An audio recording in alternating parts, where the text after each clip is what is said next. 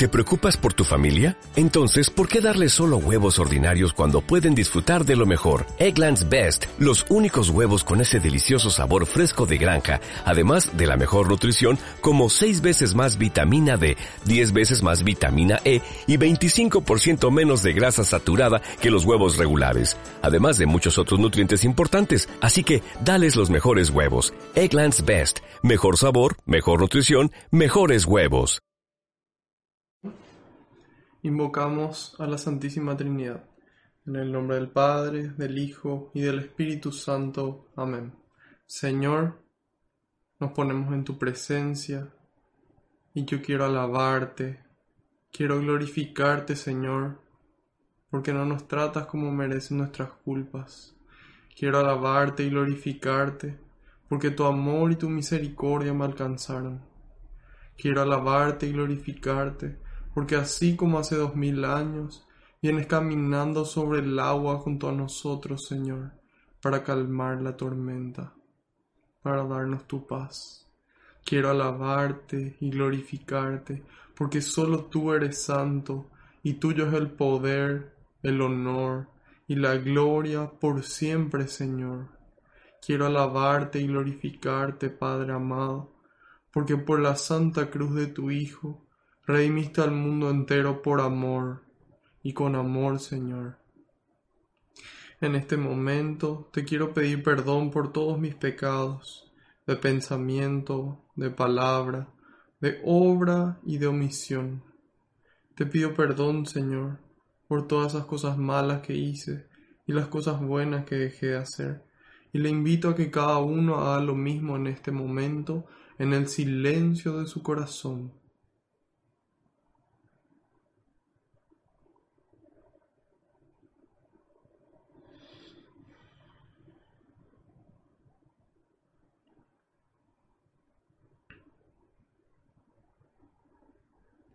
Te pido, Señor, que se cumpla tu palabra. Tú dijiste que donde dos o más se reúnan en tu nombre, ahí vas a estar vos presente, Señor. Y nosotros sabemos que aunque no te podamos ver, tú estás aquí entre nosotros, contento, muy contento, Señor, de que podamos compartir un poco más de tu palabra, un poco más de tu mensaje, un poco más de tu persona y de tu amor, Señor para que ese amor nos transforme. Te pido Jesús que tú vayas por delante, que puedas allanar los caminos, que puedas arar la tierra de nuestra mente y nuestro corazón, para que esta semilla que se va a sembrar, que es tu palabra, pueda dar fruto y fruto en abundancia. En algunos el 30, en otros el 60 y en otros el 100%, Señor. En este momento, Jesús, Rey de Reyes y Señor de Señores, te entrego cada una de las intenciones que cada persona que está participando trae en el corazón, todos esos pedidos de oración que recibimos. Todo eso lo pongo en tus manos, junto con cada tristeza, cada pena, cada duda, cada dolor, cada situación que nos toca enfrentar también nuestras alegrías, nuestras bendiciones, también nuestros proyectos y nuestros sueños, porque no hay lugar mejor que tus manos, Señor. Y sé que tú recoges todo esto con alegría y se lo entregas al Padre para que le conceda a cada uno esa gracia que está necesitando, a su debido tiempo y acorde a su voluntad. Gloria y alabanzas sean dadas a ti por los siglos de los siglos. Amén. Repetimos todos juntos la oración al Espíritu Santo. Ven Espíritu Santo y llena los corazones de tus fieles y enciende en ellos el fuego de tu amor. Envía, Señor, tu Espíritu y todo será creado y renovarás la faz de la tierra. Oh Dios, que aleccionaste los corazones de tus fieles con la ciencia del Espíritu Santo, haz que guiados por este mismo Espíritu, saboreemos la dulzura del bien y gocemos siempre de su divino consuelo. Por Jesucristo nuestro Señor. Amén. Ahora les pido encarecidamente que en un momento de silencio intercedan por mí ante el Padre, para que todo lo que transmita sea su voluntad a través de las palabras del Hijo y que sea el Espíritu Santo el que obre con intensidad en ustedes y en mí también.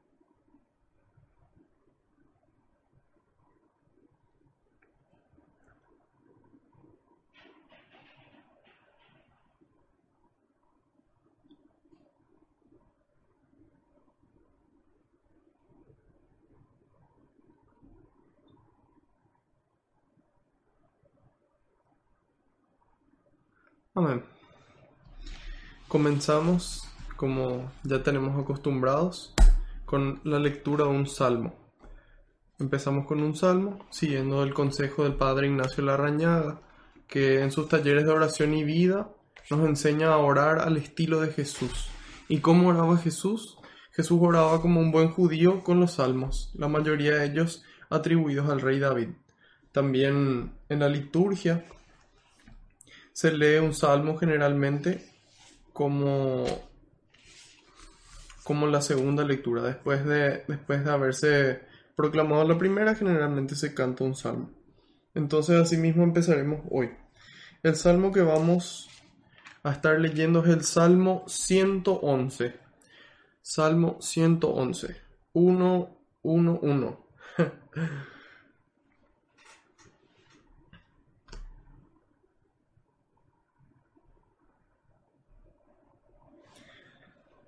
Salmo 111. Dios nos crea, salva y dirige.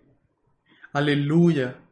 Doy gracias al Señor de todo corazón en la reunión de los justos y en la asamblea.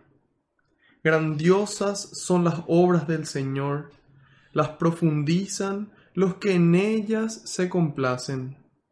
Toda su obra es grandeza y esplendor y su justicia dura para siempre. Quiso que se recordaran sus milagros. ¿No es el Señor clemente y compasivo? Dio el alimento a aquellos que le temen. Se acuerda para siempre de su alianza. Mostró a su pueblo la fuerza de sus obras al darle la tierra de los paganos.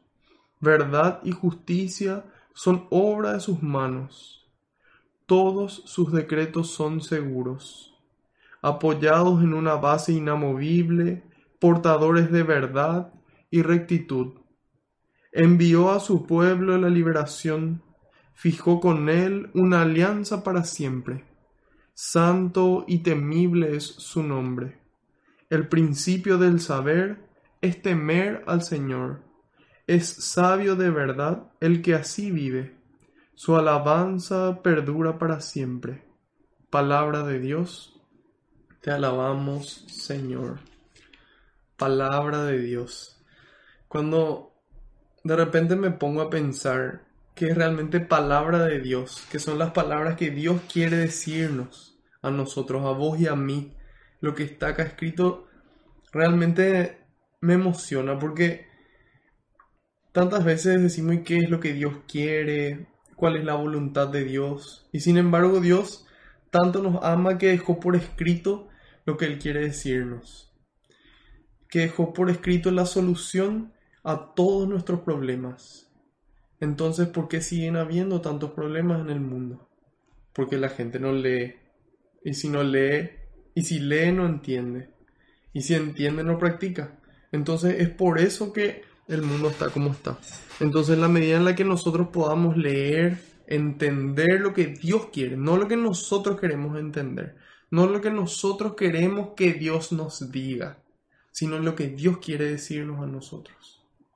en esa medida y en la medida en la que la pongamos por obra, entonces en esa medida vamos a transformar el mundo en un lugar mejor. Empieza diciendo aleluya. Aleluya es la unión de dos palabras, aleluya.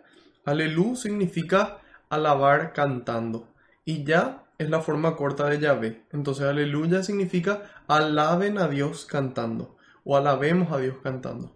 Entonces en la medida en la que nosotros sentimos el amor de Dios, experimentamos en nuestras vidas su misericordia, nos da ganas de ser agradecidos, nos da ganas de poder cantarle a Dios. Y dice, doy gracias al Señor de todo corazón, de todo corazón, en la reunión de los justos y en la asamblea. Entonces no es el famoso gracias que decimos cuando lo decimos por cumplir, sino cuando realmente sentimos esa alegría, cuando realmente nos gusta eso que recibimos, gracias, y así efusivamente lo transmitimos.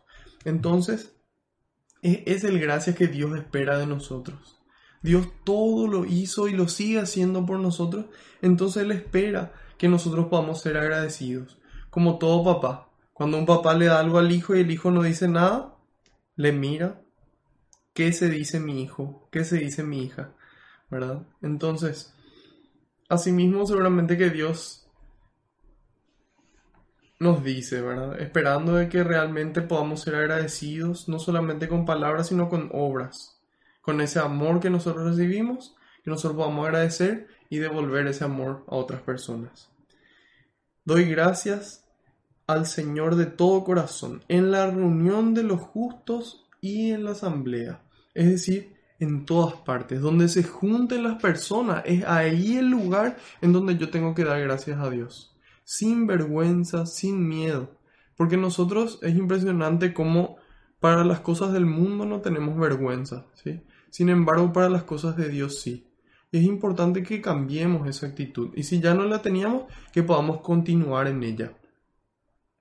Dice en el 2, grandiosas son las obras del Señor, las profundizan los que en ellas se complacen. Entonces, son grandiosas sus obras. Pero, ¿quiénes son las que la profundizan? ¿Quiénes son los que se dan cuenta de todo lo que hizo Dios? Hoy, por ejemplo, la luna no sé si es que salieron a mirar, pero está hermosa, es así, enorme, llamativa, es, es realmente un deleite para los ojos. Y Dios creó eso. Dios creó eso. Entonces, ¿en qué medida podemos profundizar en la medida en la que nos complacemos, en la medida en la que nos alegra poder ver lo que Dios hace en nuestras vidas? En nuestras vidas y en la vida del prójimo también. Porque hay veces que cuando vemos en la vida del prójimo lo que Dios hace, nosotros decimos, ¿y por qué a él sí y a mí no? ¿Por qué a él sí que él hace tal y tal cosa o que no hace? Y juzgamos al prójimo. Entonces, es importante que podamos alegrarnos por el bien recibido y por el bien ajeno también. Que podamos compartir esa alegría y alegrarnos con el otro. Y si hoy no nos tocó a nosotros y le tocó al otro, gloria a Dios, bendito sea Dios por esta acción. Y demos gracias y alegrémonos, compartamos esa alegría al prójimo.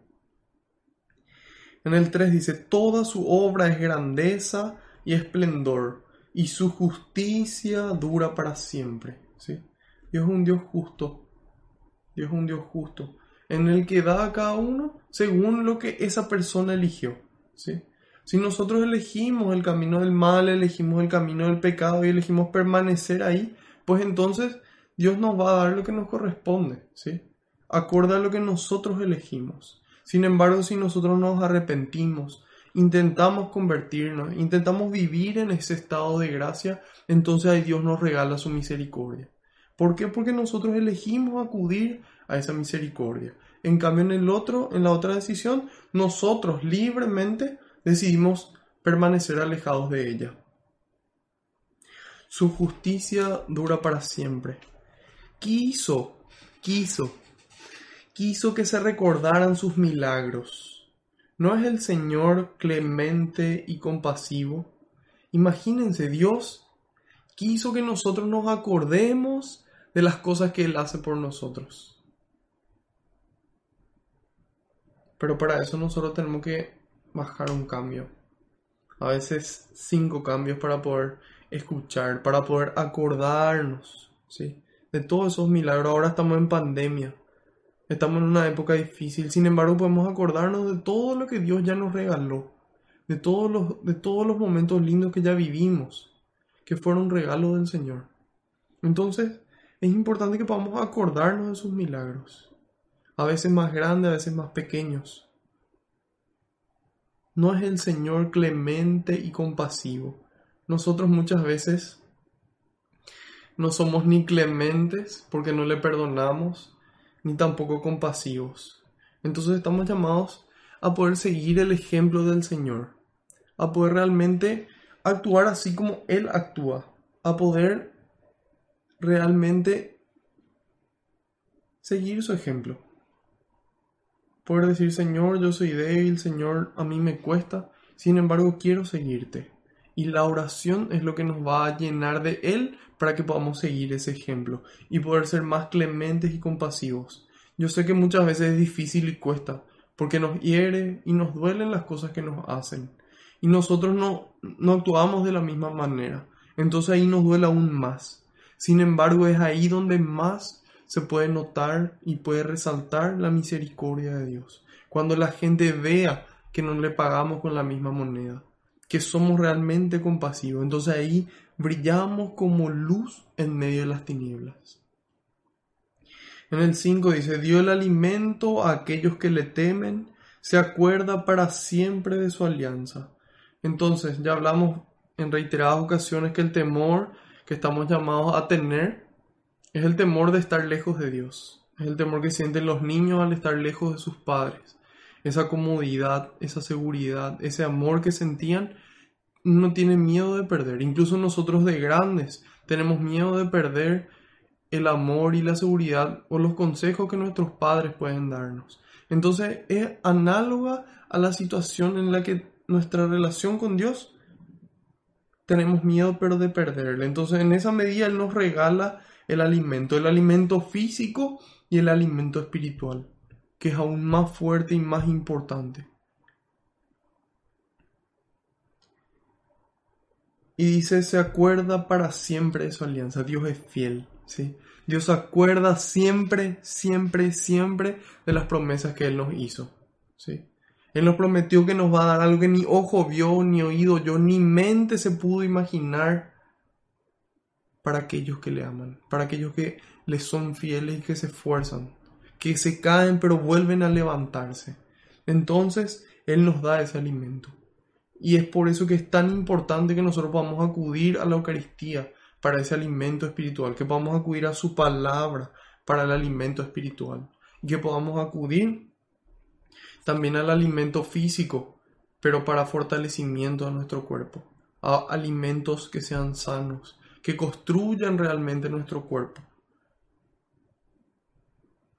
Después dice en el 6, mostró a su pueblo la fuerza de sus obras al darle la tierra de los paganos. Ellos estaban convencidos de que ellos lograron conquistar la tierra del vecino porque Dios les dio la fuerza, porque Dios les acompañó y Dios le entregó. ¿sí? Esa era la, la convicción que ellos tenían en esa época. Y después dice en el 7, verdad y justicia son obra de sus manos verdad y justicia, verdad y justicia. Estamos llamados a vivir en la verdad, a dejar de mentir, a dejar de hacer las cosas escondidas. Si no queremos que alguien se entere de las cosas que nosotros hacemos, no las hagamos. Entonces nadie se va a enterar. Y es importante que recordemos eso, de que Dios todo lo ve y que Él es verdad y justicia. Esas son las obras de sus manos. Todos sus decretos son seguros, dice. ¿Por qué los decretos de Dios son seguros? Porque nos llevan indefectiblemente al cielo en la medida en la que nosotros cumplamos esos decretos. Son seguros. La gente dice, no, no hay nada seguro en esta vida.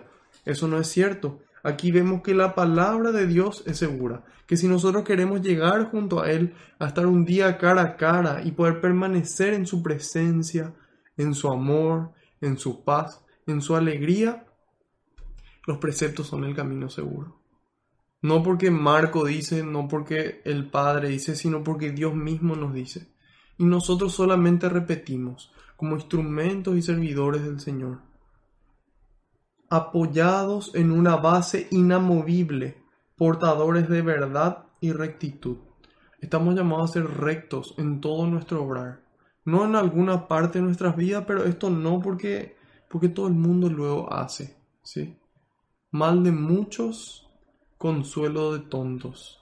Es importante que no justifiquemos las cosas que hacemos mal, que Dios es recto y Él busca que seamos rectos. Sean perfectos como el Padre es perfecto, como el Padre de ustedes. Esa es la invitación. Después dice en el 9, envió a su pueblo la liberación, fijó con él una alianza para siempre, santo y temible es su nombre. Entonces, envió a su pueblo la liberación, nos habla de esa primera alianza que el pueblo hizo con Dios. Dios le libera del poder de Egipto y ellos hacen un pacto, ellos hacen una alianza con Dios que después Dios viene a renovar, viene a renovar una nueva alianza. Las tablas en lugar de estar en piedra vienen a estar dentro de nuestro corazón. Esa ley del amor que Cristo nos invita a tener, que nos pide y nos muestra cómo llevarla a cabo. Y dice en el 10, el principio del saber es temer al Señor. Por supuesto, sí que yo si es que yo pienso de que yo ya lo sé todo, de que yo lo puedo todo, entonces ¿cómo yo puedo conocer a Dios? ¿Cómo yo puedo conocer su voluntad? Si a mí lo que me importa es mi voluntad. Entonces es por eso que es importante tener miedo a estar lejos de Dios. Tener miedo a hacer cosas que no sean agradables a Él. Tener miedo a irnos por caminos que nos alejen de Él. Y dice, es sabio de verdad el que así vive. El que así vive, no el que habla así, no el que piensa así, sino el que vive así. Por eso que es tan importante nuestro testimonio de vida.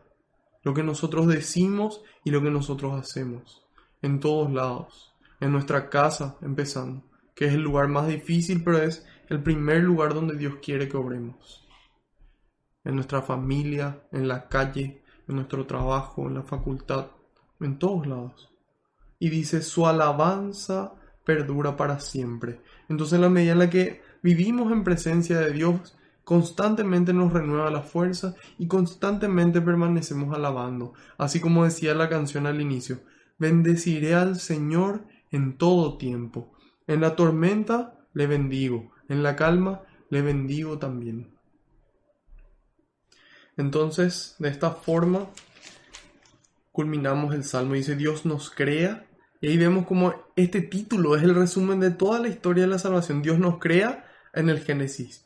Dios nos salva a través de la muerte y resurrección de su Hijo. Y Dios nos dirige a través de su Espíritu Santo que nos envía en Pentecostés. ¿Sí? Cuánta sabiduría. Entonces, estamos llamados a ser conscientes de que Dios nos crea a los milagros que Él obra en nuestras vidas, conscientes de los milagros que obra en nuestras vidas, tenerlos presentes, acordarnos y también darle gracias, ¿sí? Acordarnos de que Él es rectitud y verdad. Nos invita a nosotros a que vamos a ser rectos y a vivir en la verdad también y a poder dar alimento al que necesita. De esta forma vamos a poder permanecer libres del pecado, que fue a lo, que vino a liberarnos Jesús de la esclavitud del pecado. De esta forma pasamos al libro de Hechos de los Apóstoles, esta segunda obra escrita por San Lucas. Ya estuvimos viendo en el capítulo 1 eh, la narración que hace Lucas, luego la ascensión de Cristo al cielo, los discípulos esperan al Espíritu Santo unidos en oración y dice, todos ellos perseveraban. Y hablamos de la importancia de la perseverancia, de la disciplina que requiere seguir a Dios. Porque cuando estamos motivados, cuando salimos recién de un retiro, en esos momentos es fácil seguir al Señor. Sin embargo, cuando las cosas se ponen difíciles, ese es el momento de dar testimonio. Por eso que es importante perseverar, tener una disciplina de oración y de esa forma poder permanecer junto al Señor en las buenas y en las malas, así como lo hizo nuestra madre, ¿sí? En el momento difícil, en el momento de la cruz, de pie, firme al lado de Dios. Después de la muerte, unida en oración. Y dice, de María, la madre de Jesús. ¿sí? María, la madre de Jesús. No dice la madre de nadie más, dice la madre de Jesús. ¿sí? La madre de Jesús, la madre de Dios y madre nuestra. ¿sí? Me refería de nadie más de, de que Jesús no tuvo hermanos. Y entonces después se dio la lección de Matías y ahí vimos cómo en oración ellos se pusieron para poder discernir, para poder diferenciar, para poder distinguir qué es lo que Dios quería. Dijimos que ese es el ejemplo para nosotros. No echar a suertes como ellos lo hicieron, porque eh, cuando ellos lo hicieron, ellos confiaban, así como decía en el Antiguo Testamento, de que en esa suerte Dios obraba. Sin embargo, luego de que reciben el Espíritu Santo, ya no obran de esa manera. Ejemplo para nosotros de no dejar las cosas a la suerte, sino realmente ponernos en oración y escuchar qué es lo que Dios quiere. Decirle, Señor, Espíritu Santo, ¿qué quieres que haga hoy? ¿Dónde quieres que, que evangelice? donde quieres que yo ame, ahí voy a estar. Hoy vamos a leer desde el versículo 1 hasta el versículo 24.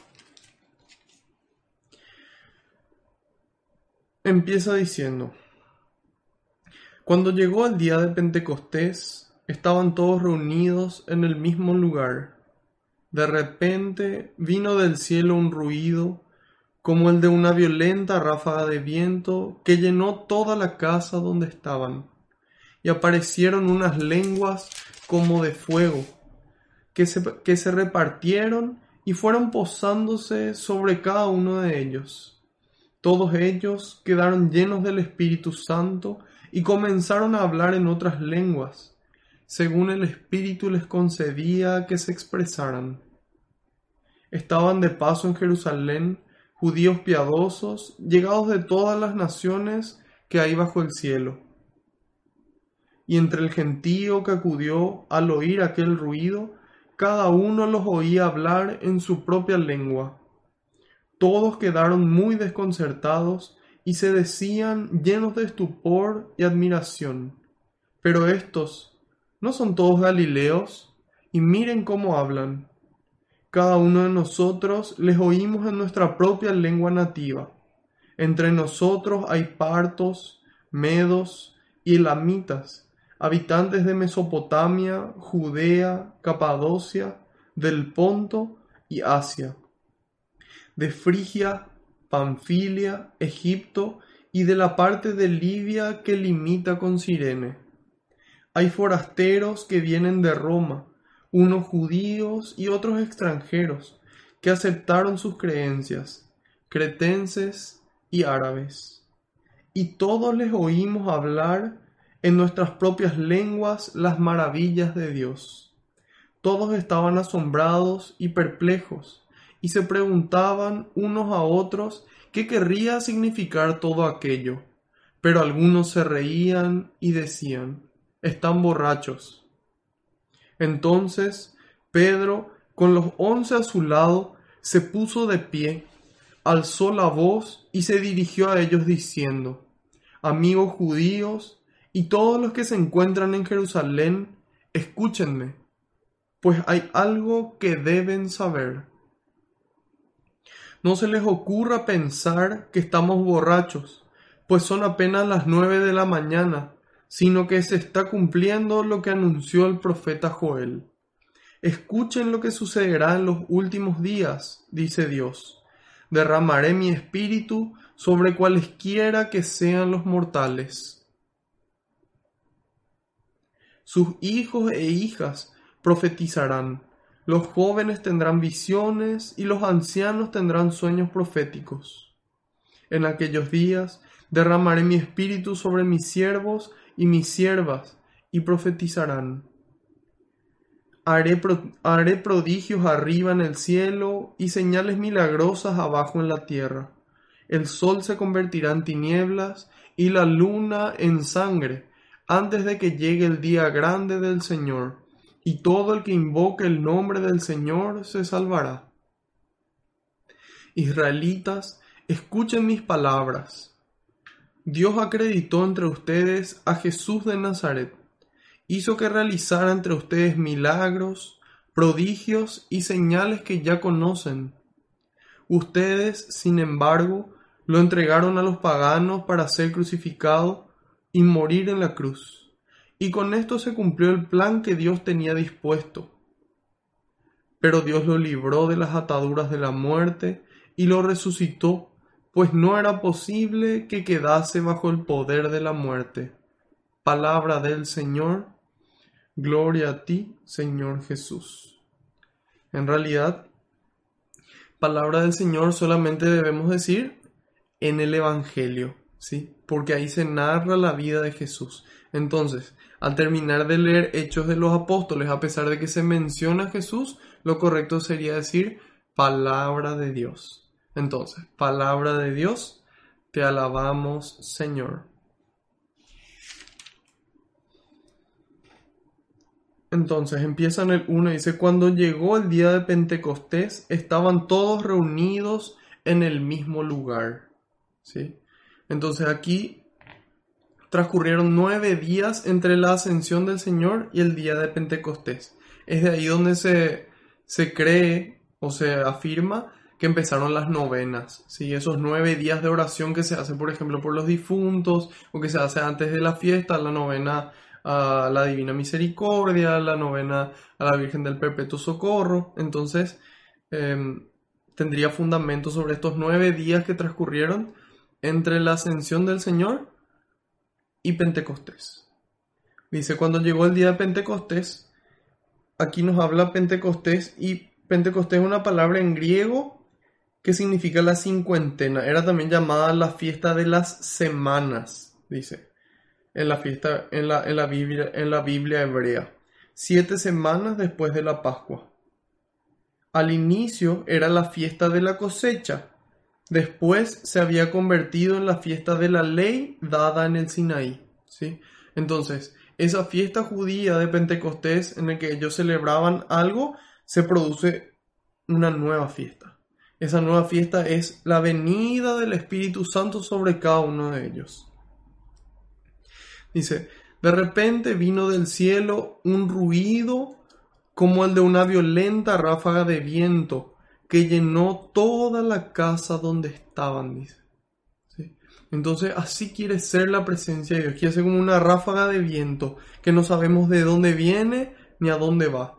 Sin embargo, quiere llenar nuestra casa quiere vaciar, sacar fuera todos esos hábitos malos que tenemos. Él quiere sacar fuera todo eso que no viene de Él, todo eso que nos roba la paz.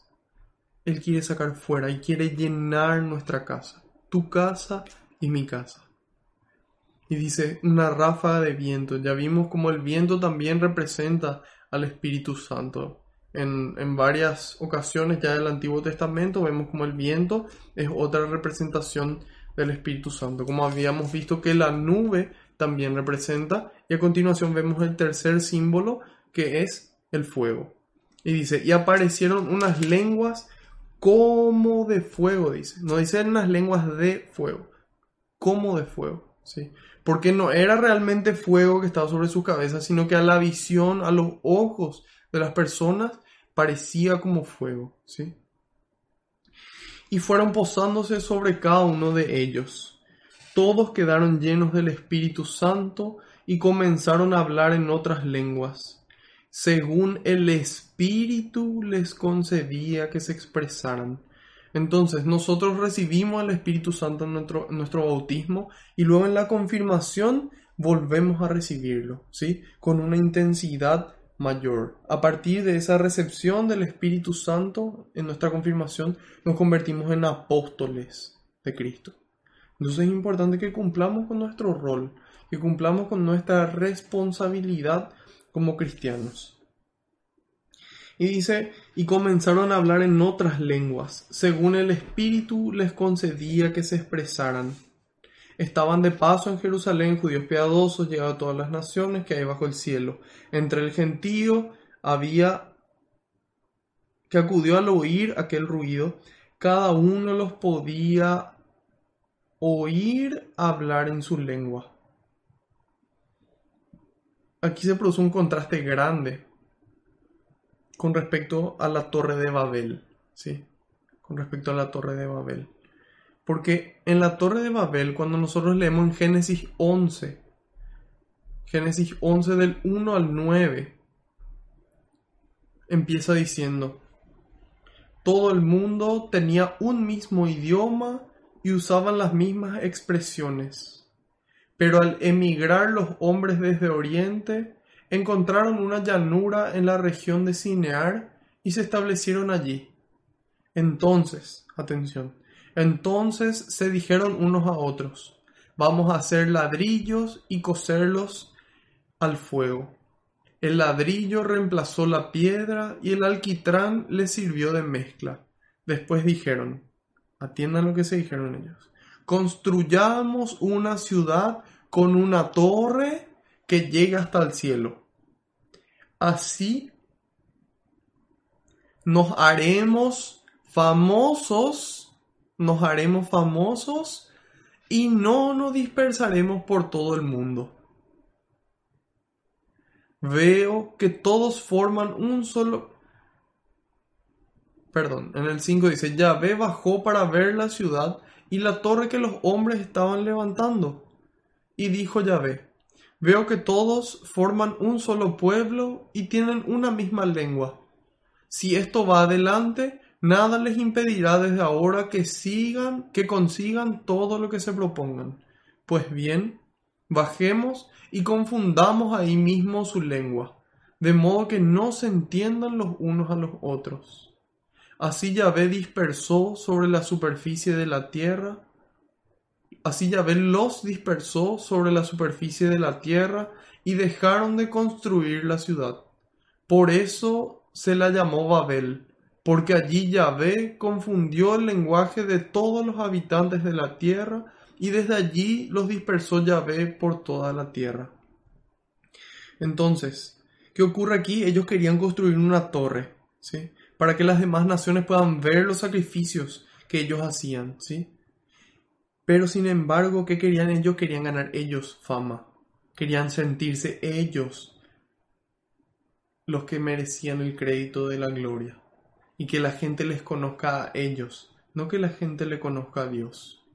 Entonces, ¿qué hace Dios? Les confunde, ¿sí? Les confunde. Y todos hablaban la, la misma lengua, sin embargo, nadie se entendía. Muchas veces así todos hablamos español, pero nadie escucha. Yo no escucho al otro. Yo no escucho al otro porque yo estoy interesado en lo que yo quiero. Solamente en mi interés, en mi beneficio. Entonces yo no escucho y por más de que el otro me habla, yo no le entiendo. Porque yo ni siquiera pretendo. Entonces por más de que hablemos el mismo idioma, si el amor no está en nuestros corazones, el egoísmo hace que nosotros no podamos entender. Entonces ahí vemos el contraste. Quisieron construir una torre, hablaban el mismo idioma, nadie se entiende. Sin embargo, hoy todos hablaban cada uno en su diferente idioma y todos se entendían. ¿sí? Y dice cada uno en su propia lengua. Entonces, Dios en cada contexto, en cada situación, en cada realidad, en tu realidad y en la mía, así como estamos, así Dios quiere obrar. En nuestro lenguaje, en nuestro idioma en nuestra realidad quiere obrar, en cada una de forma particular, de forma personal. Y dice, y se decía, todos quedaban, todos quedaron muy desconcertados. Entonces, así también tiene que ser. Nuestra vida tiene que desconcertarle a las personas. El amor que nos mueve, la alegría que tenemos, la paz que Dios nos brinda como fruto de su espíritu, es lo que tiene que desconcertarle a las personas. Las personas no tienen que llegar a entender. Pero ¿cómo podemos alcanzar ese estado hoy en la sociedad como está? Solamente con la oración. Mantenernos unidos a Dios. Oración, ayuno, sacramentos, adoración eucarística, lectura y meditación de la palabra, comunidad que nos lleva a Dios caridad, amor puesto en obras, a esa persona que necesita no solamente cosas físicas, a ellos también, pero a eso que necesita un consejo, una palabra, esas obras de misericordia espirituales. Y si se decían todos llenos de estupor y admiración, pero estos no son todos galileos, y miren cómo hablan. Cada uno de nosotros les oímos en nuestra propia lengua nativa. Entre nosotros hay partos, medos, elamitas, habitantes de Mesopotamia, Judea, Capadocia, Ponto, Asia, Frigia, Panfilia, Egipto y de la parte de Libia que lidia con Sirene, que limita con Sirene. Hay forasteros que vienen de Roma, judíos, cretenses, árabes, es decir, de todas partes. Y dice, y todos los oímos hablar en nuestras propias lenguas, dice el 11, las maravillas de Dios. Las maravillas de Dios. De eso estaban hablando. Entonces nos damos cuenta de, esa, de ese contraste nuevamente entre Babel, entre Babel y Pentecostés. Aquí que querían ellos, querían ellos la gloria, querían ganar ellos fama. Aquí de que hablan de las maravillas de Dios. Entonces ellos llenos del Espíritu Santo, antes de estar llenos del Espíritu Santo, ellos también decían, ¿y quién es el más importante? Y discutían entre ellos. Sin embargo, cuando Dios reina, lleva todo lo que hay dentro de la casa y se queda Él, empezamos a hablar solamente de Él. ¿Sí? empezamos a hablar solamente de él y empezamos a construir, así como habíamos dicho, como dice San Agustín, ¿sí? San Agustín en su libro La ciudad de Dios, él habla de que existen dos ciudades, ¿sí? Existe la ciudad del mundo, la ciudad del demonio y la ciudad de Dios, ¿sí? Y la ciudad de Dios. Entonces, la ciudad del mundo y ambas ciudades van a, van a continuar construyéndose hasta el fin de los tiempos. Sin embargo, nosotros elegimos cuál construir si nosotros queremos construir Babel o queremos construir Pentecostés. Si nosotros queremos construir un mundo unido que puede dialogar, que puede conversar, que puede tolerar, que puede coexistir, o un mundo que no puede. Un mundo en el que nadie se entiende, ¿sí? Entonces, hablaban de las maravillas de Dios, ¿sí? Eso es lo que hace Dios en nosotros, hace que podamos salir de nosotros salir de nosotros y buscar al prójimo. Buscar el amor de Dios y buscar el amor del prójimo. Todos estaban asombrados y perplejos y se preguntaban unos a otros qué querría significar todo ello. Pero algunos se reían y decían, están borrachos. Siempre va a haber gente que se va a burlar de nuestras creencias, que se va a burlar de lo que nosotros hacemos.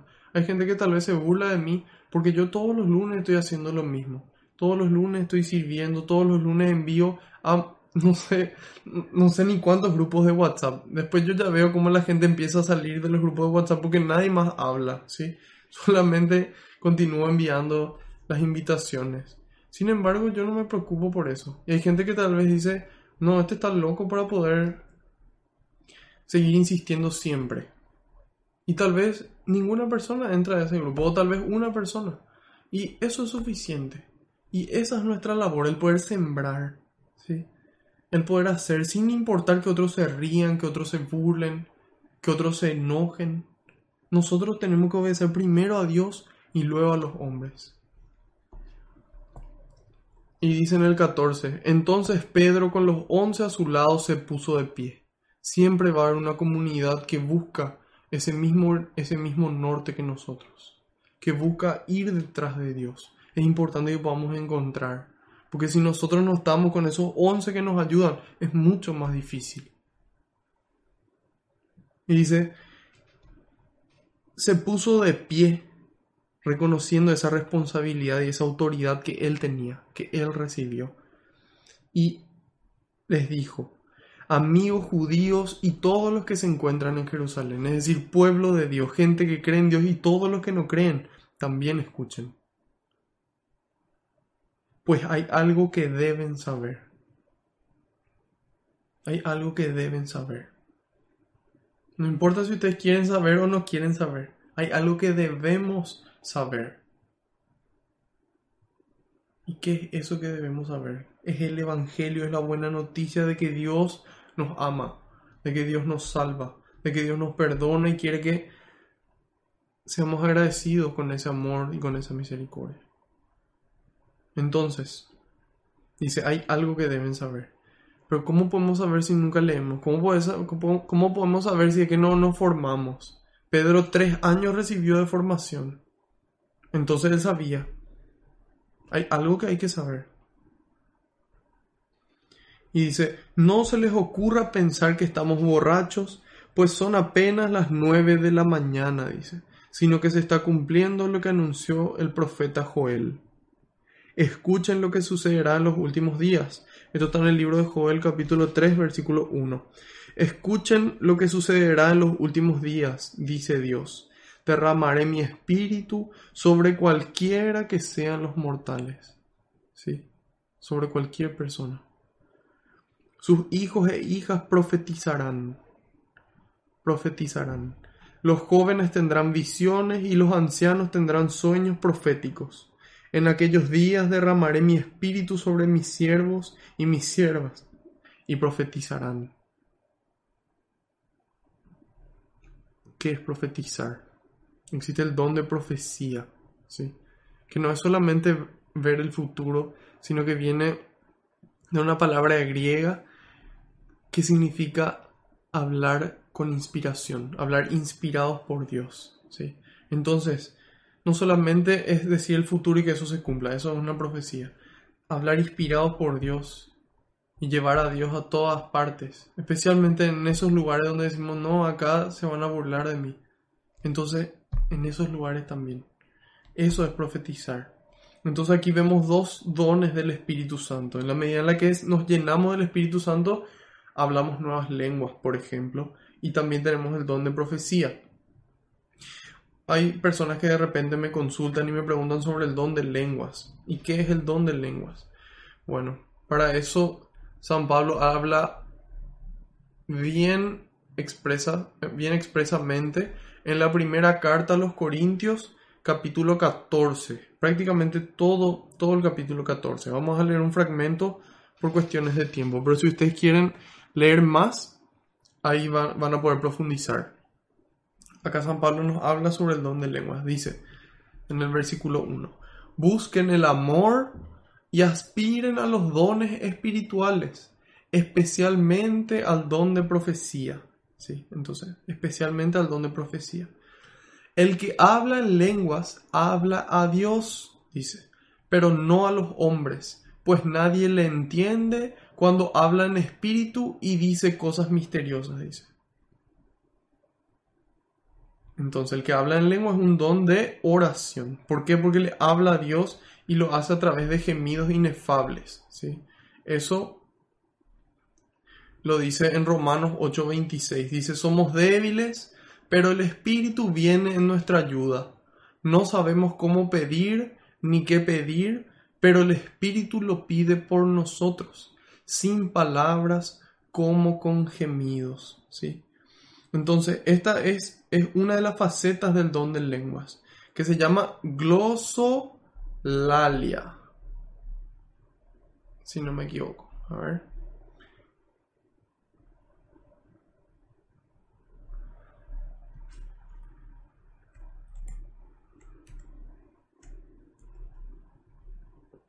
Sí. Glosolalia. Gloso viene de de lengua.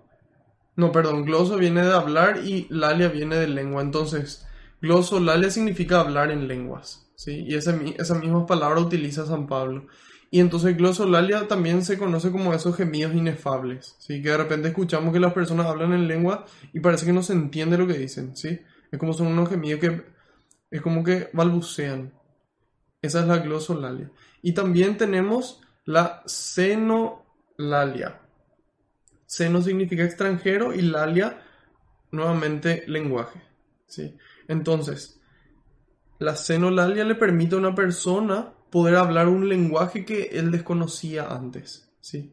Y hace poco me, tocó escuchar un testimonio de un joven que se había ido a, a Brasil. Él formaba parte de un grupo carismático que se llama Canción Nueva. Y él contaba cómo él no habla portugués, sin embargo, la persona que estaba predicando en portugués, ¿sí? en esta comunidad carismática, hacía que él pueda entender, él pueda entender y él escuchaba en español, entonces eso es un don de Dios y es el mismo don que tuvieron aquí los apóstoles. Entonces tenemos la glosolalia y la seno, senolalia.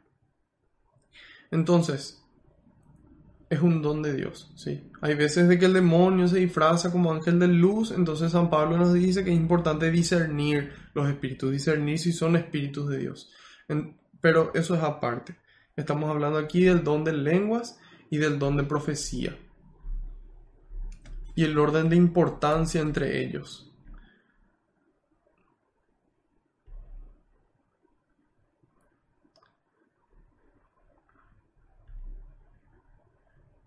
Decía, el que profetiza, en cambio, da a los demás firmeza, aliento y consuelo. Primera carta a los Corintios 14, versículo 3 estamos, porque volvimos aquí.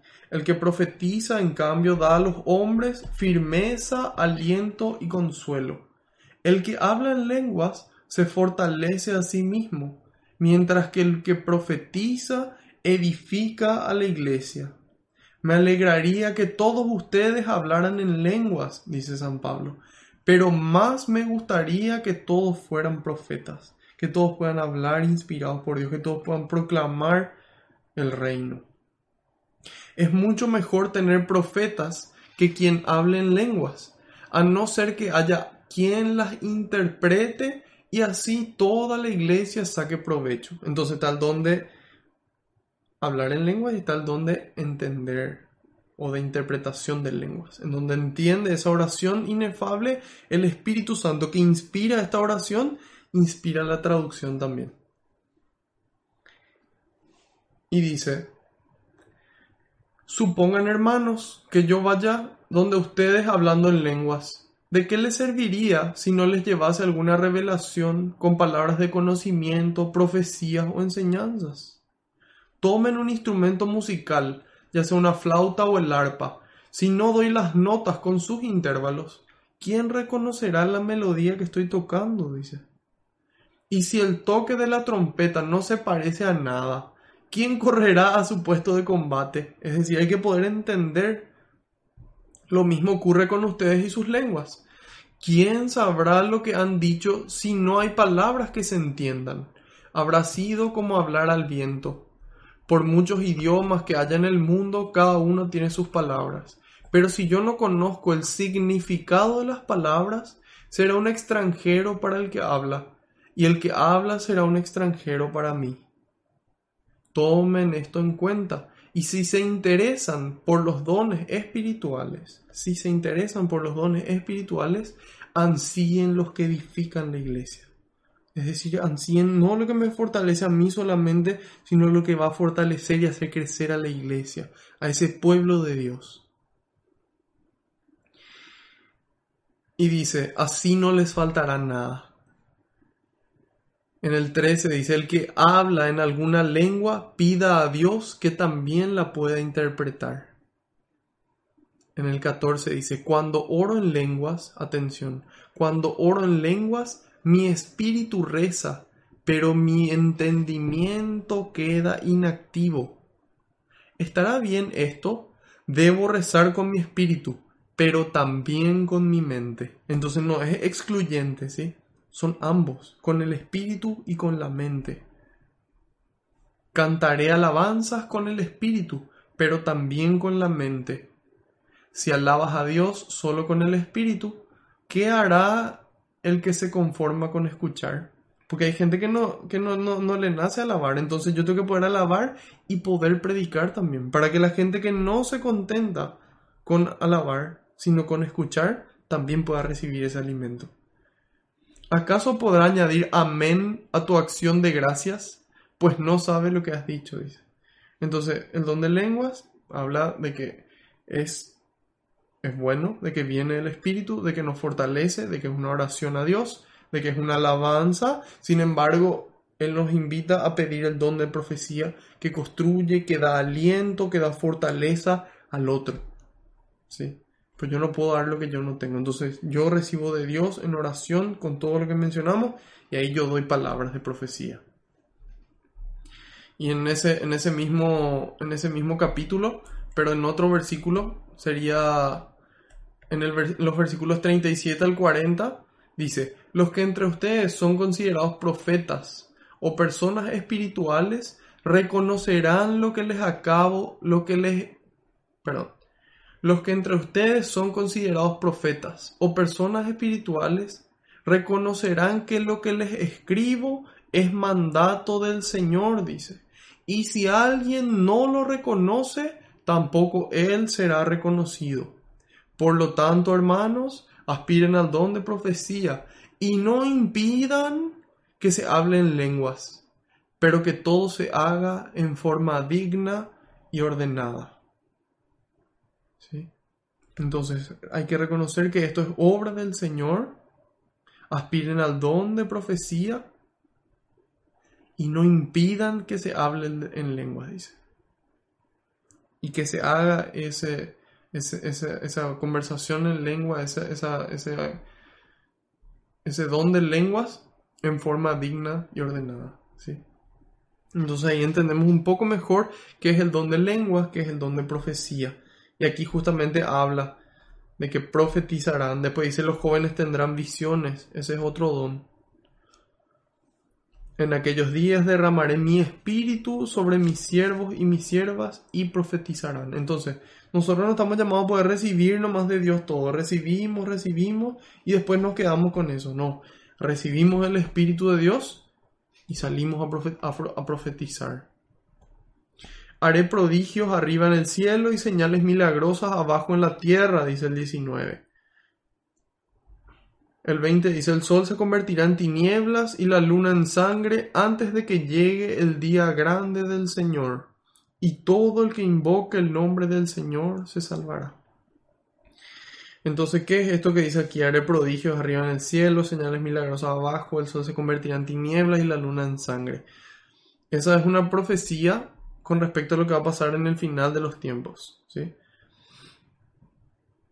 Sin embargo, aquí en Pentecostés aún no se cumple el final de los tiempos. ¿sí?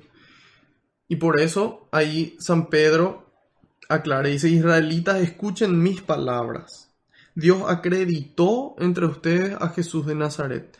Eso fue lo que habíamos hablado, de que Jesús fue elevado al cielo, que Jesús fue acreditado por Dios. Dios acreditó entre ustedes a Jesús de Nazaret. Hizo que realizara entre ustedes milagros, prodigios y señales que ya conocen. ¿sí?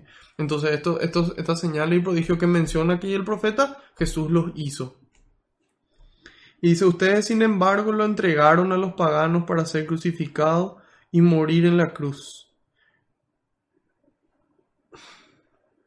Qué triste, ¿verdad? Dios que, que solamente el bien nos hace y nosotros que le pagamos con mal, ¿verdad? Entonces, es importante que nos esforcemos más, nos esforcemos más por fallarle menos al Señor, por poder ser más fieles así como Él es fiel. Y dice, y con esto se cumplió el plan que Dios tenía dispuesto. ¿Cuál era el plan de Dios? ¿El plan de Dios era que su hijo muera en la cruz? No. Eso fue lo que él tuvo que hacer para que se cumpla su plan. ¿Cuál plan? El plan de salvación, el plan de liberarnos de la esclavitud del pecado, el plan de mostrarnos a nosotros el amor y hasta dónde puede llegar ese amor. ¿Qué implica ese amor? Entonces cuando nosotros leemos el capítulo 15 de San Juan, versículos 12 y 13, dice, vamos a leer primero el 13, no hay amor más grande que dar la vida por sus amigos. Entonces Dios quería mostrarnos el amor que nos tiene a nosotros. Ese fue su plan, mostrarnos el amor. Y decía en el, 12, este es mi mandamiento, que se amen los unos a los otros como yo les he amado. ¿Sí? Entonces Dios quiere que nos amemos como Él nos amó. Y su plan era mostrarnos el amor, redimirnos, salvarnos, vencer a la muerte, para que nosotros podamos también vencer a la muerte. Ese era el plan de Dios.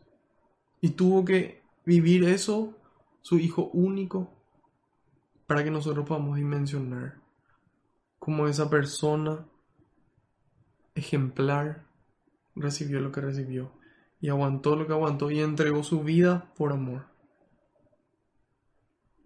Y nos dice en la segunda carta a Timoteo, capítulo 1, versículos 7 y 8, porque no nos dio el Señor a nosotros un espíritu de timidez, un espíritu de vergüenza, sino de fortaleza, de caridad y de templanza, o sea, de dominio propio. No te avergüences, pues, ni del testimonio que has de dar, dice. No te avergüences del testimonio que has de dar, ni de mí su prisión, de dar de nuestro Señor, dice, ni de mí su prisionero, sino al contrario, soporta conmigo los sufrimientos por los sufrimientos por el evangelio, ayudado por la fuerza de Dios. Soporta conmigo los sufrimientos por el evangelio. Aquí no hay pare de sufrir, aquí no hay escape de su problema, escape de su realidad. No, aquí es soporte conmigo los sufrimientos del evangelio, ayudado por la fuerza de Dios. Entonces, en la medida en que nosotros soportamos los sufrimientos con la fuerza de Dios, podemos permanecer fuertes, amando ese espíritu de fortaleza, de caridad y de templanza, controlando nuestras reacciones. ¿Sí? Y dice en el 24, pero Dios lo libró de estas ataduras, de las ataduras de la muerte, y lo resucitó, pues no era posible que quedase bajo el poder de la muerte. Claro, nada es más fuerte que Dios. Entonces nada es más fuerte que el amor de Dios. El amor es más fuerte que la muerte.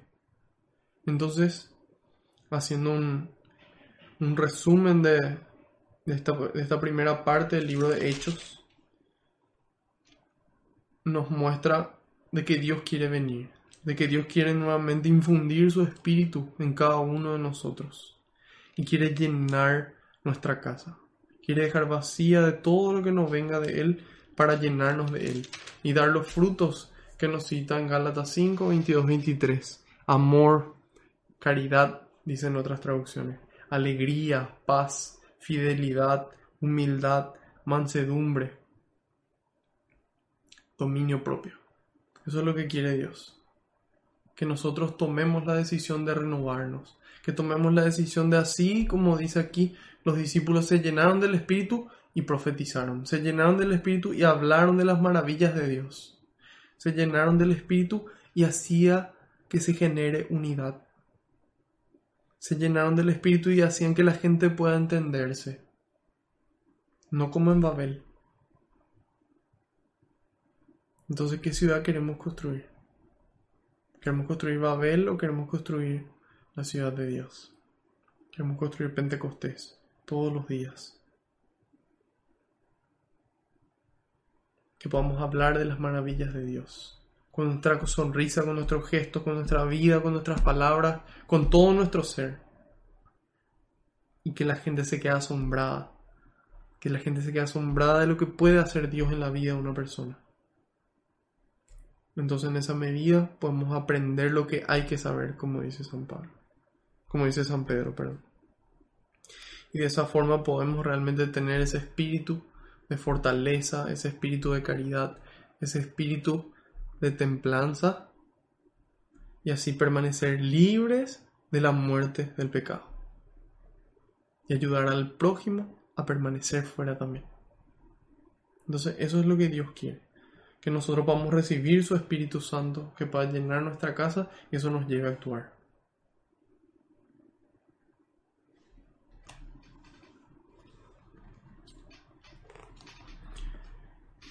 Vamos a darle gracias a Dios. Señor, quiero darte gracias por esta oportunidad de servirte en tu presencia. Quiero darte gracias por tu Espíritu Santo que nos sana de toda enfermedad, que nos sana de toda enfermedad física, que nos sana de toda enfermedad psicológica, que nos sana de toda enfermedad espiritual y del alma, del corazón, por ese Espíritu que nos libera del pecado, que nos libera de la culpa nos lleva la gracia, por ese espíritu que nos santifica, por ese espíritu de fuego que nos quema desde dentro en esa nueva alianza contigo para poder amar, para poder cumplir ese mandamiento, para que podamos dar nuestras vidas día tras día, con amor y con alegría, Señor, con agradecimiento por lo que nos toca vivir. Gracias, Señor, por enviarnos tu Espíritu, porque ese día de Pentecostés, ese día se inauguró la misión de la Iglesia. Ese día se inauguró el momento en el que Cristo parte para que nosotros, la Iglesia, construyamos el reino. Gracias, Señor, por la confianza que depositaste en nosotros. Te pido, Señor, que nos que constantemente con tu Espíritu Santo podamos construir el reino. Tu reino, Señor. Te pido, Señor, que envíes más obreros a la viña, porque la cosecha es grande y los obreros son pocos. Y te decimos todos juntos, Padre nuestro que estás en el cielo, santificado sea tu nombre, venga a nosotros tu reino, hágase tu voluntad en la tierra como en el cielo. Danos hoy nuestro pan de cada día, perdona nuestras ofensas, como también nosotros perdonamos a los que nos ofenden y no nos dejes caer en la tentación, y líbranos del maligno. Amén. Madre Santa, te damos gracias por haber estado siempre al lado de Dios y por llevarnos a nosotros a Dios, por acompañarnos en el camino, por ayudarnos a perseverar en la oración. Te pedimos que seas nuestro ejemplo de cristiana, de seguidora fiel de Cristo, firme, soportando los sufrimientos con las fuerzas de Dios. Que tu Madre también puedas interceder por nosotros, para que el Espíritu pueda obrar con intensidad. Te damos gracias por amarnos, por protegernos. Te pedimos, Madre, que ponga fin a la pandemia tu oración, para que el Señor ponga fin a la pandemia por tu intercesión. Dios te salve María, llena eres de gracia, el Señor es contigo, bendita tú entre las mujeres, y bendito es el fruto de tu vientre, Jesús. Santa María, Madre de Dios, ruega por nosotros los pecadores, ahora y en la hora de nuestra muerte. Amén. Haciendo caso al pedido del Papa, rezamos a San Miguel Arcángel. San Miguel Arcángel, defiéndenos en la batalla, sé nuestro amparo contra la perversidad y acechanzas del demonio Reprímale Dios, pedimos suplicantes. Y tú, príncipe de la milicia celestial, arroja al infierno con el divino poder a Satanás y a los demás espíritus malignos que andan dispersos por el mundo para la perdición de las almas. Amén. Bajo tu amparo nos acogemos, Santa Madre de Dios. No desoigas las súplicas que te dirigimos en nuestras necesidades. Antes bien, líbranos de todo peligro, oh Virgen gloriosa y bendita. Ruega por nosotros, Santa Madre de Dios, para que seamos dignos de alcanzar las promesas y gracias de nuestro Señor Jesucristo. Amén. María, auxiliadora de los cristianos, ruega por nosotros. Sagrado Corazón de Jesús, en vos confío y espero. Gloria al Padre, al Hijo y al Espíritu Santo, como era en el principio, ahora y siempre por los siglos de los siglos. Amén. Alabado sea Jesucristo, por siempre sea bendito y alabado. Que la paz y la alegría del Señor nos acompañen a todas partes. En el nombre del Padre, del Hijo y del Espíritu Santo. Amén. Espero que, esta, que esta, catequesis haya sido de, de bendición y de crecimiento espiritual para cada uno de ustedes y que puedan compartirlo sin vergüenza y que puedan dar testimonio con sus vidas y con sus palabras de la presencia del Señor, de su amor y su misericordia. Nos vemos el próximo lunes, Dios mediante y por delante, a la misma hora y por el mismo canal.